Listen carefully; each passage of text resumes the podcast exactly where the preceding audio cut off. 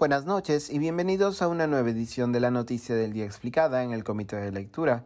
Les saluda Mateus Calderón, curador del Comité de Lectura. Jorge López, titular del Ministerio de Salud, anunció hoy que el uso de mascarillas y tapabocas ya no será obligatorio y se restringirá a unos cuantos recintos específicos.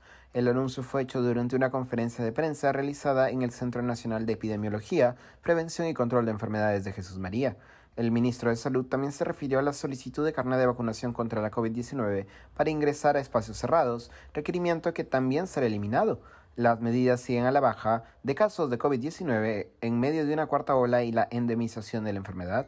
Sobre la obligatoriedad de las mascarillas, el ministro López declaró que, cito, se ha hecho cambios en la reglamentación. Ahora el uso de mascarillas será solo obligatorio en los vehículos, hospitales y para toda persona que tenga orden clínica o proceso respiratorio. El anuncio de las nuevas medidas, que deberá ser oficializado en los próximos días porque, cito, aún falta completar las firmas con los ministros que se encuentran en el extranjero, sigue a la declaración del uso facultativo de mascarillas en colegios públicos y privados realizada a finales de agosto.